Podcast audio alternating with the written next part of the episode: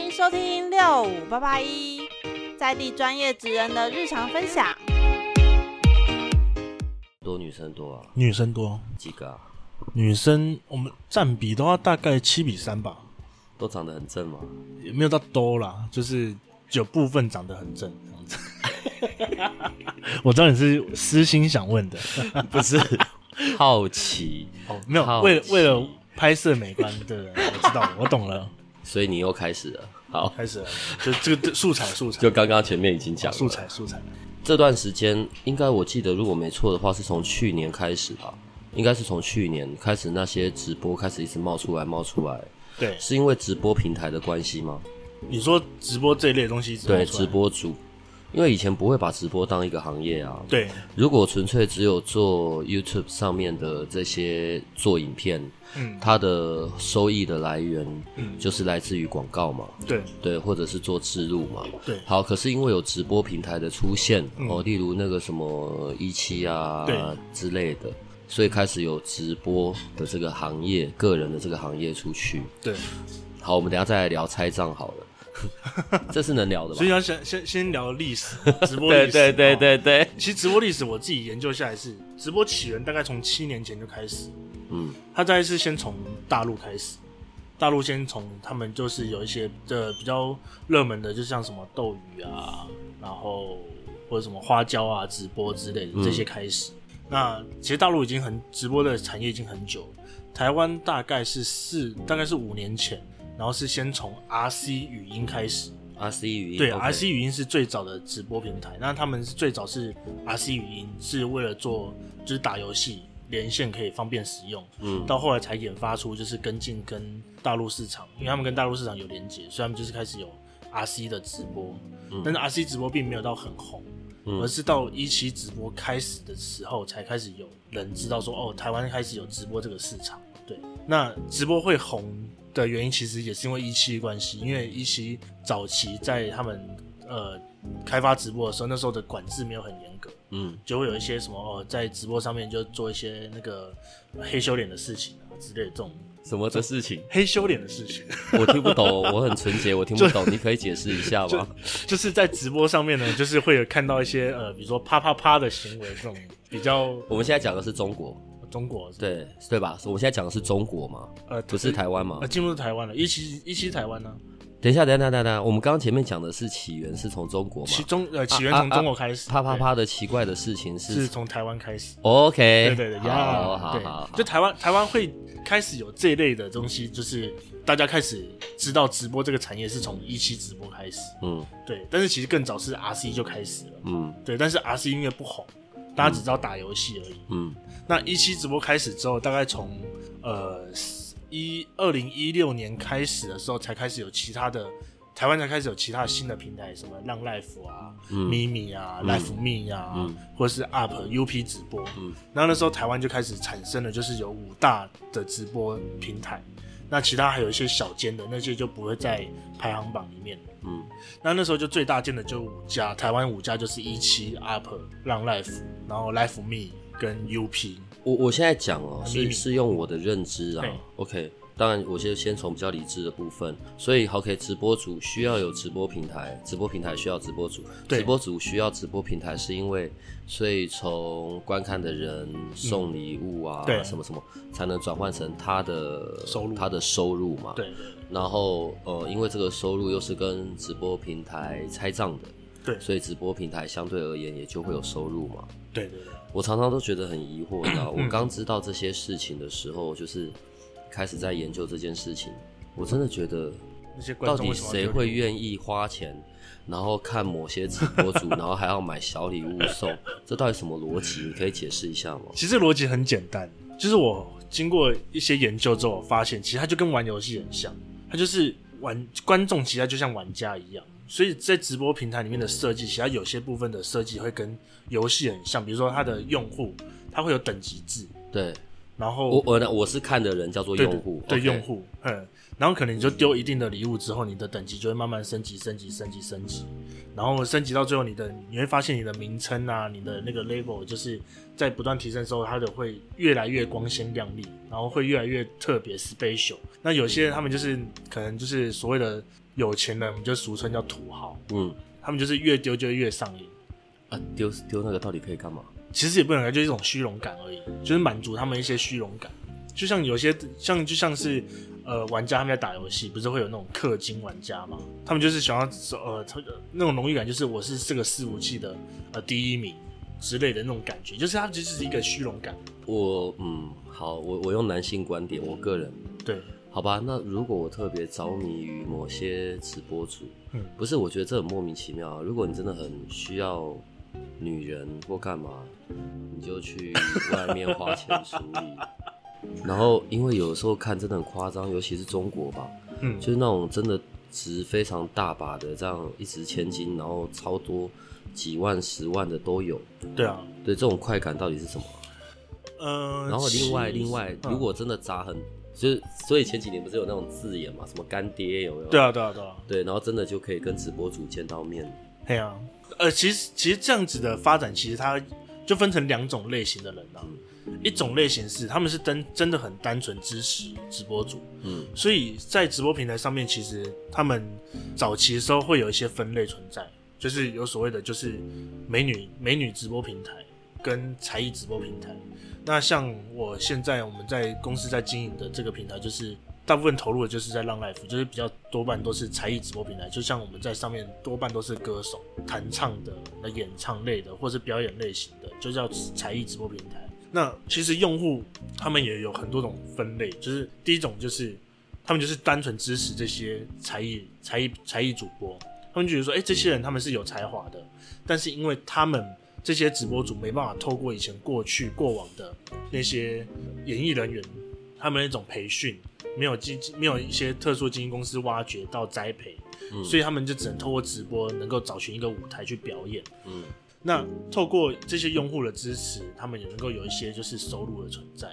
呃，这些人他们就是才能够透过这样平台中有透过这些。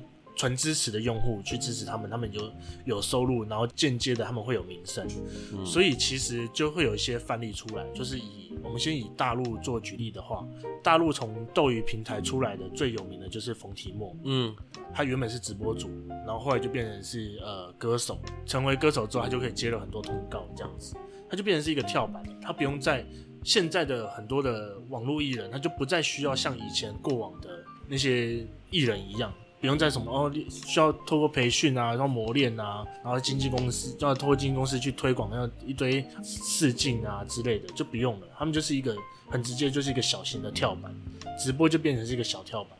我我认真的问你问题，嘿，你要认真的回答我，摸着良心的回答我。所以啊，当他们自己在做上直播的时候拍的时候，嗯，声音跟脸其实是可以变的，对不对？早期其实不行，现在是比较发达，那都变得很夸张吧？现在会稍微夸张，你要认真回答。所以每次看到看起来以为很正，然后真的见到人就会吓死这样。以前的话差别不会反差不会那么大，但现在可能反差会稍微大一点。所以意思就是，如果我去做的话，我的脸也可以变得像刘德华那样。这个问题，这个问题问的非常好，可以试试看。不是我我我会聊到这个是这样，作为直播主。其实直播的寿命也做不长了，不可能做直播做五年十年哦、啊。因为其实台台湾的台湾平台目前的发展才，如果以现在算起来，顶多才快四年而已。嗯，所以我们也很难抓。但是我们目前观测下来是，如果一个稳定的直播主的话，它的寿命大概可以二到三年，好短。对，其实蛮短的，没有很长。那如果比较是。坚持力比较没那么久的，或是他本身的才艺啊，或是他自己的特点比较没那么出众的，其实他的寿命就大概只有一年、一年半，甚至半年就没了。所以时间这么短，那变成如果万一一个不小心，嗯、我们等下再回过头来聊说关于经纪公司，所以这也是经纪公司存在的一个对他们的好处。对对对对对对。对，那那如果先不管莫经纪公司好了，所以变成他在这一两年的时间内，他就必须想好他的转职的下一步。对。通常能转去干嘛？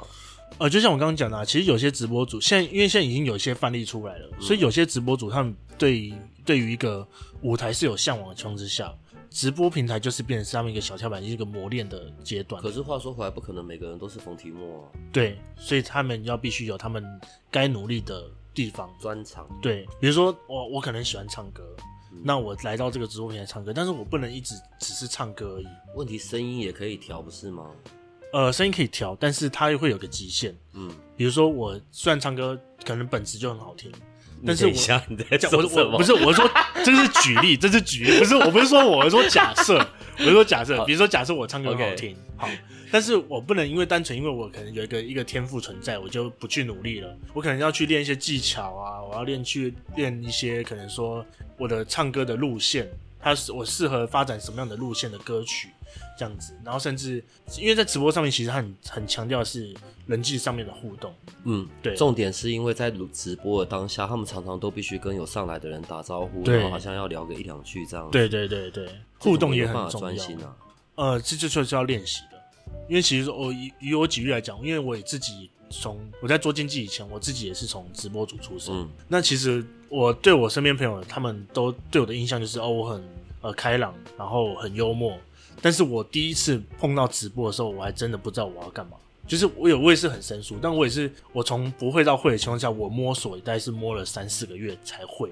那那时候也是没有任何人教我，自己透过自己摸索，然后去。练习，然后去跟人家认识，然后去看人家的直播，不断的摸索，才到我会做直播这样子。我我我我在看这个关于直播的经济，我现在讲的不是经纪公司的经济，我是说那个经济学的那个经济，直播经济，因为一直有这个字眼嘛。对。然后那一次就是因为我们的我们的马友开那个画面给我看。嗯你想骂呀，真的吓到我了，好不好？那个那是和尚还是喇嘛？这样念经一整天也会有人打赏？哦，会哦。到底为什么啊？其实这个，那如果我自己也来开始开，就是开会啊，你会有你的开办公室，然后我就开始念经。呃，你可以不用念经，你可以讲干话就好。哦不不，真的吗？没有，没有，你 就是我一直干，你就你就骂人，然后就会有人打赏。对，你就骂人就可以了。我觉得你真的很适合，就就跟那个馆长一样，相似路线这样子。我这么气质，不要这样。但是关于这这个到底怎么一回事啊？为什么这样？那个打赏是真的吗？还是其实是做效果是假的？真的啊，真的啊，那都是台币下去出的，都是新台币。人们有这么寂寞就是。其实直播它也算是一个寂寞的经寂寞的经济学。因为说真的，在观看直播，我讲实话啦，这东西就是。其实百分之七十到八十会观看直播的人，大部分其实都是比较生活上没那么的丰富。我这样讲可能有点太过直接了。没关系，反正又不用负责任。哦，不，不用负责任是，他们不会去漏，对，不会，被漏收，就对。对，就是因为其实我在做直播的情况之下，我自己也身兼观众、身兼直播、身兼经济，然后我去宏观就是各个角度的情况是去观察。那其实就发现，其实以以我自己来讲好了，我自己在还没做直播之前，其实我是根本对直播这类东西也是没有不会有兴趣。我是当直播主之后才开始接触了直播，才开始去了解，然后才开始自己去当练习去学习去当一个观众，然后去看人家的直播。那看久的情况之下，其实也会认识到很多在直播上的其他观众跟其他的直播主。那透过了解下来，就会发现，哎，其实。其实蛮多蛮多观众，他们在他们平常的生活圈里面，他们的社会交际上面是比较薄弱一点。那透过看直播，他们可以去找寻到一些他们的，简单来讲就是存在感跟温暖。啊，这比较有点血淋淋啊。对，唉，现在在投身进入直播 当直播主的这个年龄层，你看过最小的几岁，最老的到几岁啊？最小的吗？嗯。然后最小的大概有到国中、国小这么小，他爸妈知道吗？观看的不是不是，我是说当直播主哦，当直播主的，对曾经在我做的第一年的时候，你这样认真讲话的时候，我就知道又有奇怪的东西了。有有有有，他应该才那个小妹妹，我没猜错到，他应该不是幼稚园就是小学。你你这些公司真的啊？他说他要当直播主，没有没有是。正，他是正在直播的，应该是爸妈弄的吧？没有没有，就是他可能就是呃，可能爸妈有帮他下载之类，然后他就自己好玩就播起来了，然后那时候就有一阵子，就是大概有一个月的时间引起所有大众关注，然后大家也是很单纯的支持，就是小妹妹好玩好笑、天真可爱，大家疯狂丢礼物给她。她一个小妹妹一个月的收入大概就台币十万块了。干鸟，我们这么辛苦认真经营公司干嘛？你们从明天开始上班都给我穿女仆装，包含连上都是。啊，那年纪最大的呢？年纪最大的，目前我接触到最大的有到五四五十岁的有看过。其实直播它就是一个很简单，就是一个素人可以接触的一个网红平台。简单来讲，我我换个方式讲，它就是一个可以看到脸的交友平台。嗯，因为之前像网红这个字眼开始在在讲。问题是网红跟我们这个行业在讲的 KOL 其实是两件不同的事情。对，KOL 还是具有一定的影响力。对，不管是在哪一个哪个项目里面。嗯，可是网红就单纯的比较偏向是网红，好吧？那如果是这样子的话，为什么需要有经纪公司呢？其实基金公司哦，说到基金公司，其实的话它也会有一些分别存在。嗯，那我我会做基金公司的原因，其实最一开始也是因为我。我刚刚像我刚刚讲，我从直播组出来，嗯，那我自己也会去结交很多直播组。那其实我在结交这么多直播组之后，其实我会发现到，其实有部分直播组他们其实很有才华，嗯，但是就是因为不被支持，就是可能他他们不是长得说特别漂亮，或是特别好看，所以就是支相对这样子的情况之下，他们会受到的支持率会比较低一点。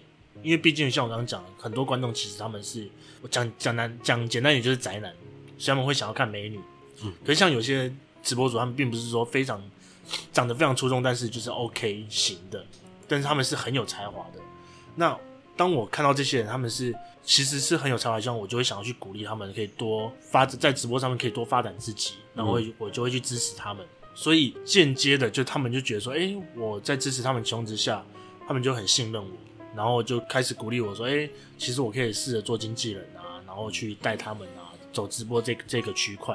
然后到后面我才开始做了的开公司，成立了经纪公司，那去教这些人怎么做直播，然后怎么去呃发展自己的在直播上面的一个就是他们的才华，然后让更多人可以看见他们的才艺，看到他们的才华，然后能够让很多人来支持他们，然后进而的我们可以带这群人进到。”走演艺区块，能够去接到更多的呃，除了直播以外的 case，然后再进而再去成为可能说是像是有影响力的 KOL。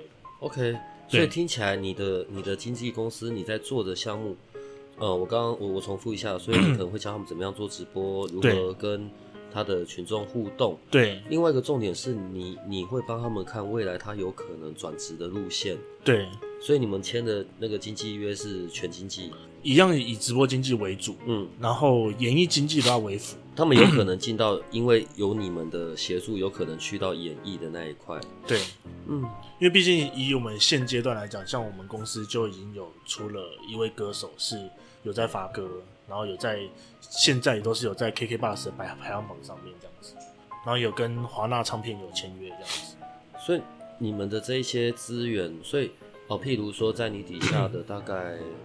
大概三十三十几个呃主播直播主主播，我们我们大家怎么啊？直播主直播主好，直播主好，比较清楚。对，因为主播的太多，人新闻也是主播。他们大概分分别在哪些类型里？呃，其实我公司底下的直播主大部分都是歌手才艺类，歌手的类型居多。一般还会有些什么样的才艺？才艺其实有有很多种，就是像最基本的就是歌手弹唱类的跟演唱类的。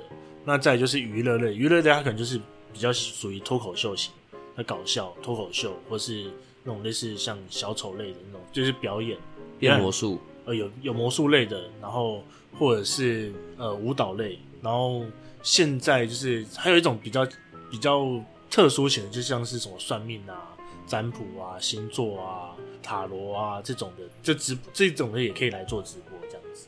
其实直播就是你要怎么去设计你的节目都行，它就像是一个线上的电视台，然后随时都可以切换各个不同直播组，然后去找寻自己想要看的节目这样子。直播主他就自己一个人，对，所以有如果有经纪公司的话，对于他而言，也可以协助把他的节目的风格弄出来。可以，就找出他的这个直播主他的个人特特色特点，然后去加强他的特色，然后让更多人知知道说，因为讲实在一点的好了，一个直播平台其实它在一个时段上面同时间在直播的人大约就有五百上下。那如果五百个人都在唱歌，我我讲实际一点，就是观众为什么要看你？唱歌的人这么多，为什么我一定要选择你？那除非你这唱歌是特别好听，或是你长得特别漂亮，那要么就是你特别有才华，要么就是你讲话够好笑。所以我们会去不断的去加强这个人他在直播上面他的特点，然后让他能够去吸引到更多的观众。如果现在要要到最后了，嗯，好，如果现在有一个人，然后 假设他是对。直播的这个平台，或者对于成为直播主，他是有兴趣的。嗯，你会看他的是哪些部分？你会给他的建议是一些什么？就他自己要先准备好自己的要些什么？先准备好自己。我觉得第一个是时间，因为直播主现在其实他已经不像以往，就是他能够当个兼差了。以前的话，我们当兼差还可以，那时候可能随随便便播就收益就很高。但现在其实直播主他已经变成是接近于叫正职了。你如果一个月时间没有花费二十到二十五天，没有消耗你的时间是六十个小时到一百小时的话，其实就以时间量上，这个就是底线。等一下，等一下，嘿，一个月要花二十五天，二十到二十五天，然后或者整个月要六十到一百个小时，对，哪来那么多内容？啊，所以这个就是要去设想的东西了。那不就等于每天都要上线跟人家打招呼？对，一天平均一天至少要两小时。然后，就算我是唱歌的，我应该也会把歌都唱到烂掉的。对，所以一个直播主，如果是一个演唱的或者是弹唱直播主，他要的歌单其实就要具备非常多。所以现在已经纯粹没有办法只靠外表了。对，那如果只表演脱衣服呢？我说我个人，脱脱脱外套吗？脱外套可以哦、喔。不是因为不是会有些，现在好像我听说是有些机制，呃，有些平台像你们是跟跟浪比较多配合，对对对，对，好像是有些规则的，对不对？对啊，就是不会有黄赌毒的。对对对对对对，他是怎么他是怎么运作的？他们就是很，他们就是坚持，他们就是走素质比较高一点，应该不是说素质高啊，就是说它是一个纯绿色平台，就是不能裸露。太过裸露的就不行，就是光你穿低胸也会被封。他怎么会知道？他们会有每每个平台，他们都会有就是线上的那个监察员，就是那种类似客服啦，就是线上客服，他们会不断巡逻每个人的直播间，然后或者是也会有观众去检举这样子。漏可以漏到什么程度？呃，以浪 life 平台的话，其实就只能顶多以胸部来讲，顶多只能露到三分之一这样子。胸部露到三分之一，其实也蛮多的啊。就看到大小，这些不会剪的。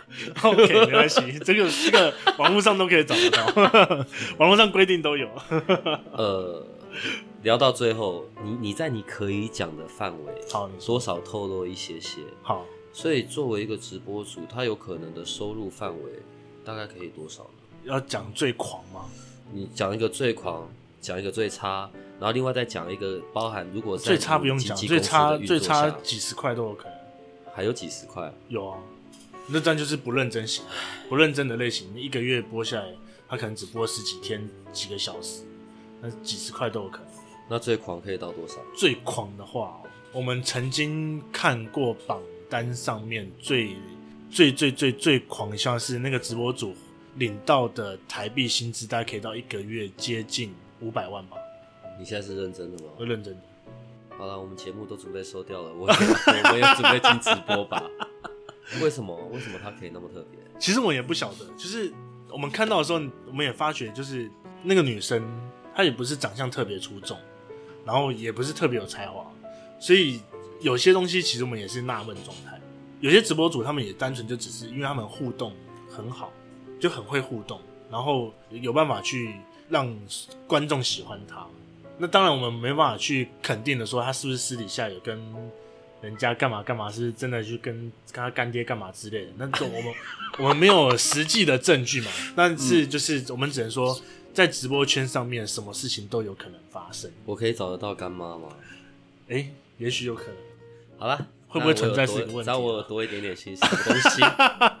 好啦，认真。那可是如果现在有个新手。对，他真的想踏入这个行业，对，然后他呃，他也跟你有了经纪约，他他也需要仰赖你们的协助，对，他的他的他要怎么样的一个工作的时间啊、内容啊，他要怎么样的是有纪律的，嗯，然后他就可以每个月大概可以领到多少保底，我不知道那个字眼要怎么弄。现在其实没有保底了，OK，那基本上我们的教育就是说，第一个是你一定要每天一定要空出一个时段是你可以直播的时间。那在直播上，我们都会有经纪人公司里面的人会去给他做一些观察，然后调整他不论是画面或是他的直播内容、他的设备上面，然后整个布景，然后跟他的粉丝的互动上怎么去调整，我们都会去一一的教学。那其中一些就是看他能够配合到多少，他配合度越高，其实说真的进步的速度一定会越快。再是他愿不愿意努力去改变他呃一些直播上面的心态。因为其实说真的，在直播上，他不只是要自己做好自己的本分以外，他还要去面对是跟粉丝之间的互动。那跟粉丝的互动上面，一定会遇到一些好的粉丝跟不好的粉丝。那不好的粉丝，我们俗称叫黑粉，就是他就是来捣乱的。那一定会影响到直播主的心情。那影响到直播主的心情上，我们会教他说怎么去应退进退。但是有些东西是必须要打破他自己现有的观念去。跳脱出那个思思维之后，才有办法去跟那些观众互动。我我觉得今天聊完之后，嗯、我我对这个行业真的是有一些不太一样的的看法。对，对啊。那他们这样一个刚入门的人，他每个月大概可以有多少的收入呢？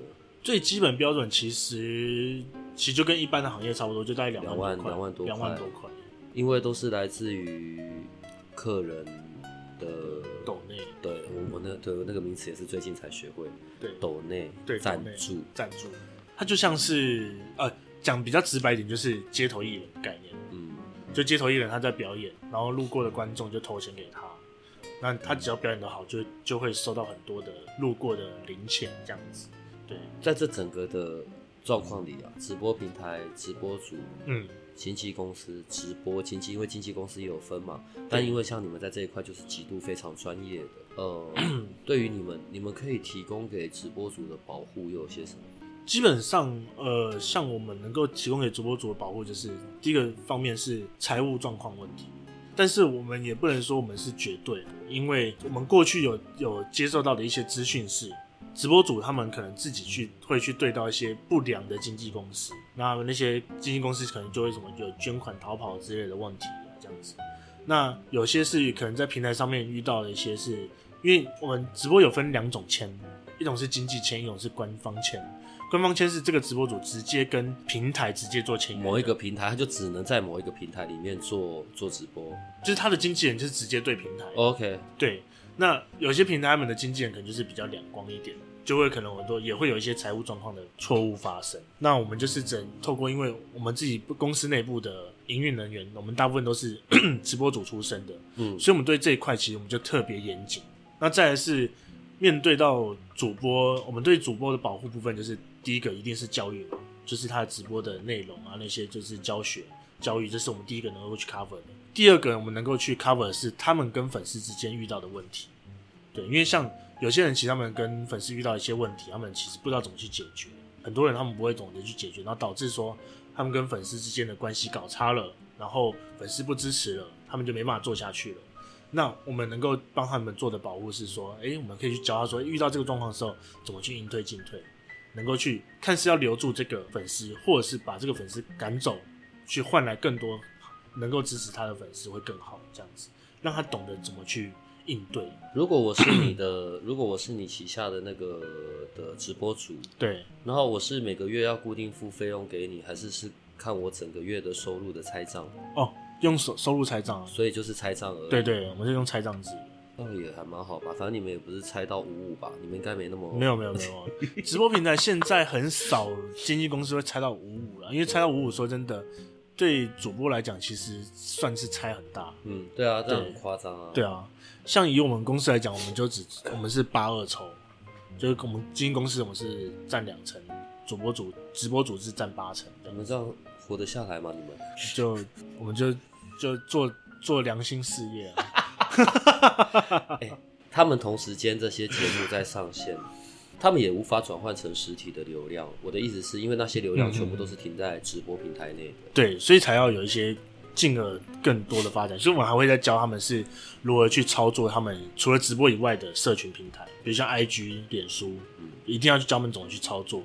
那么可以就是除了直播以外，他们在外部的部分，在社群部分，他们也可以有有更多的粉丝去支持，那才能够去接到其他的业外的 case。我觉得你们算很厉害的，然后并且是对直播主很好的，因为我有印象，好像是在西门的电视墙上吧。哦，对，你们还有会帮你的直播主弄曝光。哦，对啊，对啊，对啊，你要不要就是争取资源这样子？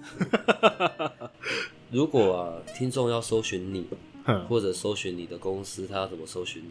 搜寻我，其实网络上搜寻伊特诺就可以找得到了，就可以找得到。对，那怎么找你？找我吗？找我的话，其实就直接透过我们的官方 IG 或者是脸书就可以，都会有客服了。害羞哦。那个时候是因为什么活动，然后在西门弄的那些？哦，现在很简单，就是因为我们就是找到了电视墙的资源，嗯，那我们就是也是为了鼓励直播主他们有一个曝光机会，所以我们就是可能说办了一些在公司内部办一些小比赛，然后让那些有比赛。出有得名的主播，那我们就可以直接上这样子。通常现在在平台内会办什么样的活动？平台内其实平台其实以我们现在经营的那个浪 Life 平台的资源其实也不错，他们也会有一些什么金曲比赛啊、人气比赛，那也他们也会去帮有才艺的主播他们去发片，他们其实有发片的功能，那也会帮这些主播们可能去上一些杂志啊。或是也是上一些广告墙啊，像他们前阵子常常都会有在小巨蛋上面的广告墙，也就是去推播主播的那些形象的广告这样子。哎、欸，最后一个问题，嗯，如果整个区整个区域整个经济规模大概就这么大的话，嗯、然后随着日益增加的直播组，嗯、所以相对直播组跟直播组之间的竞争会是激烈的，还蛮激烈的啊。就像我刚刚讲，一个时段的直播在正在直播的直播组大概就五百多位了，而且这是一个平台。但是如果以现在台湾来讲，十几家平台的话，那可能就同一个时段在直播的人数可能就有上千位。所以直播主跟直播主中间是有可能成为好朋友的吗？啊，这就是看他自己的交际的能力了。其实以我来讲好了，我我就是当初我在做直播，我就是一个很不 care 跟人家竞争的人。我觉得去交你努力去交朋友，反而去努力去建立仇人还好。当然，你就因为这很实、很实际的，就是我们在教育上都会跟我们的直播讲说，其实你在直播上面，你的人脉圈越好，你的直播就会做得越好。这个人脉圈指的是我跟其他直播主，对，或者是粉丝都是。我靠，这个环境也太可怕了。对，所以越是，所以因为也是这样子，嗯，有一个好的经纪公司，对于直播主而言也是更有保障。对啊，一定的。如果下次你来，你可以带个直播主来吗？当然，我不是说外表，我说我们可以聊一聊直播的辛酸 史、血泪史之类的，真实的分享。当然，对，但是你就是带正一点的哦。我是帮我同事要求的，行，我对，是我帮我同事要求。行行行，今天就先到这里了，下一次再来。好，OK，好，拜拜拜拜。